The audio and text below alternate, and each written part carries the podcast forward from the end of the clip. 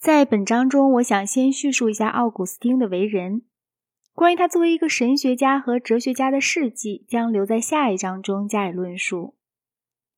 奥古斯丁生于公元354年，比杰罗姆小九岁，比安布洛斯小十四岁。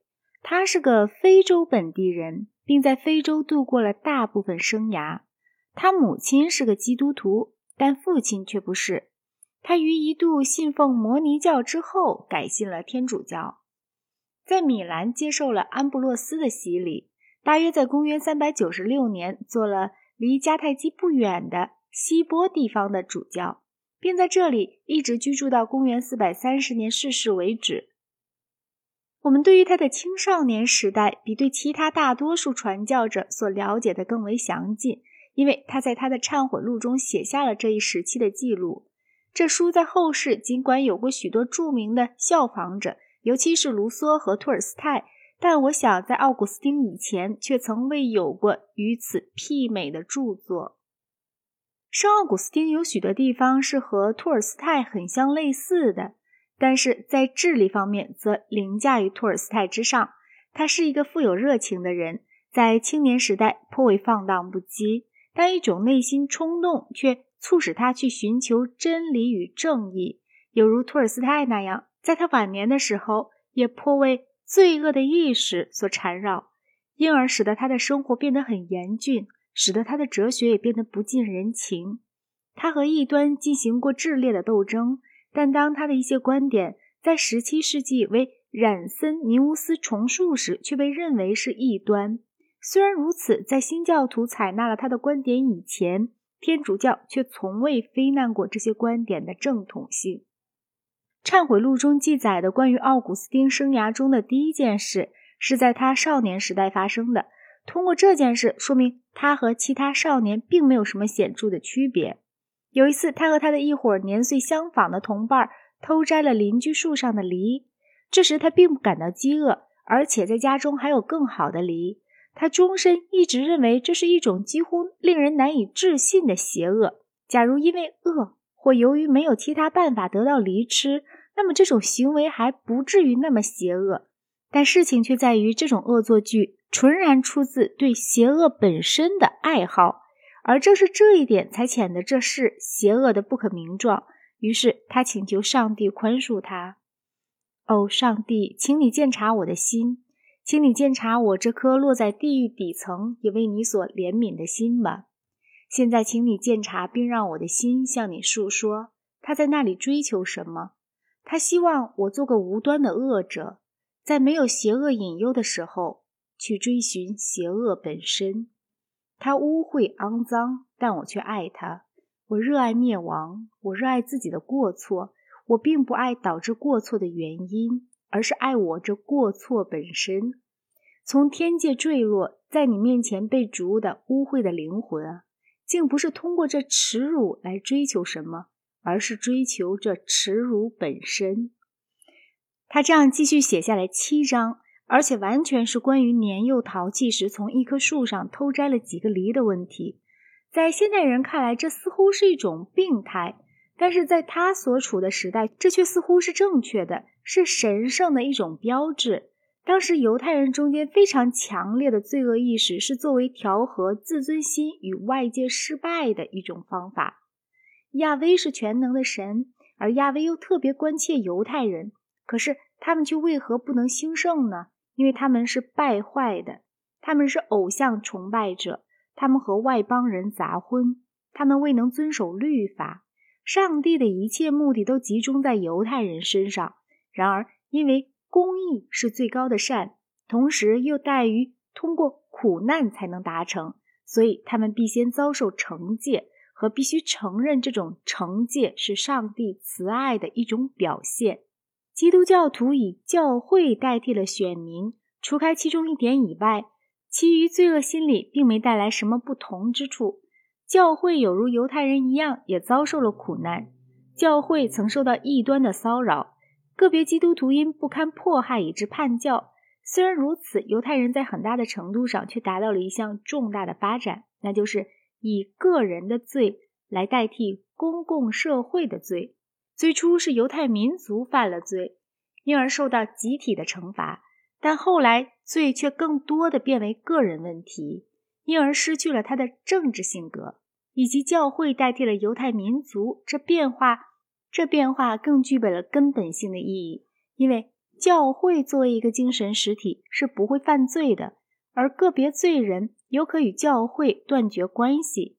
如上所述，罪恶是与自负心相关联的。最初，所谓自负心是指犹太民族的自负心。而后便成为个人的自负心，但与教会无关，因为教会从来不犯罪。因而，基督神学有了两个组成部分：一部分关系到教会，另一部分则关系到个人的灵魂。及至后世，天主教徒特别强调前者，而新教徒却强调后者。但在圣奥古斯丁，二者却是均等存在的，丝毫没有不可调和的感觉。得救者。是上帝预先决定拯救的人，这是灵魂和神的一种直接关系。但一个人若不接受洗礼，成为教会的一员，则绝不能得救。这就使得教会成为灵魂与上帝之间的媒介。对这种直接关系来说，罪恶是个根本性的问题，因为它说明仁慈的上帝如何能让人受苦。同时，尽管如此，个人的灵魂却又能。在神造的世界中占最重要的地位，因此无怪乎成为宗教改革所倚重的神学，却要出于一个罪恶观念反常的人物了。关于梨的问题就叙述到此为止。下面我们看一下《忏悔录》对于其他问题的一些提法。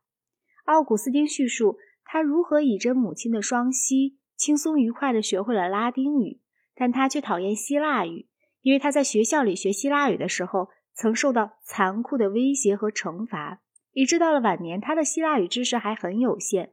从这个问题的对比来看，人们可能认为他会得出一条教训，用以支持温和的教育方法。可是他说的却是十分明显：自由的好奇心比可怕的义务感更有力的促使我们学会这些事情。按照你的律法，只有这种义务感才能限制那自由的动摇啊。哦，我的上帝，你的律法从师傅的棍棒，以至于殉道者的试炼，因为你的律法具有给我们混入某种有益的苦痛的效力。这种苦痛会召唤我们远离那些有害的快乐。正是由于这欢乐，我们才离开了你，重新回到你的面前。教师的鞭策虽没能让他学会希腊语，但却医治了他那种有害的快乐。根据这一理由。鞭策也成为教育工作中值得向往的一部分。对于那些把罪恶认为是人类所关心事物中最重要的人来说，这种看法是合乎逻辑的。他进一步指出，他不止在儿童时代犯了罪，例如说谎和偷窃食物等，而是在更早的时期就已犯了罪。他当真用了一整章的篇幅证明，甚至错乳的婴儿也充满了罪恶，例如贪食、嫉妒。和其他一些可怕的邪恶。当他进入青春期以后，他被情欲制服了。当我的肉体达到十六岁的那一年，当出于人间邪恶的情欲肆其淫威支配了我，虽然这曾为你的律法所禁止，而我则完全委身于其中的时候，我简直无从得悉我的处境以及我距离你天庭的喜乐有多远。他父亲没有为防止这种坏事而操心。他只是对圣奥古斯丁的学业给予帮助。他的母亲圣蒙尼卡和他父亲相反，劝他要保持童真，但却毫无成效。然而，即便是他母亲在当时也没建议他结婚，唯恐家世之类会妨碍我的前途。十六岁时，他去到迦太基，在我的周围沸腾着无法无天的爱情。我现在还没有恋爱，然而却在热爱着恋爱。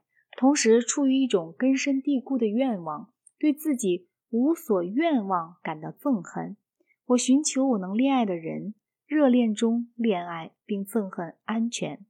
当时，爱与被爱对我来说都是甜蜜的，尤其在我享受我的爱人时，那就更为甜蜜。因此，我竟以淫欲的污秽玷污了友谊的清泉，以淫秽的地狱遮掩了他的光辉。这些话叙述了他和一位多年忠心相爱的妇人的关系。他为他生了一个男孩，奥古斯丁也很爱这个孩子，在他改宗之后，曾特别关心这个孩子的宗教教育。他和他的母亲必须开始考虑他应该结婚的时候到了。他和他母亲所赞许的一个少女订了婚，于是他必须和他以前的情人断绝关系。他说：“我的情人作为我结婚的障碍，被人从我身边扯走。我这颗依恋着他的心被人扯裂，受伤和流着鲜血。他把孩子留给我，自己回到非洲，并向你发誓，绝不结交其他男人。”但由于未婚妻年幼，两年之内尚不能举行婚礼。期间，他又结识了一个情人，但这次却不如以前那么公开，并且很少为人所知。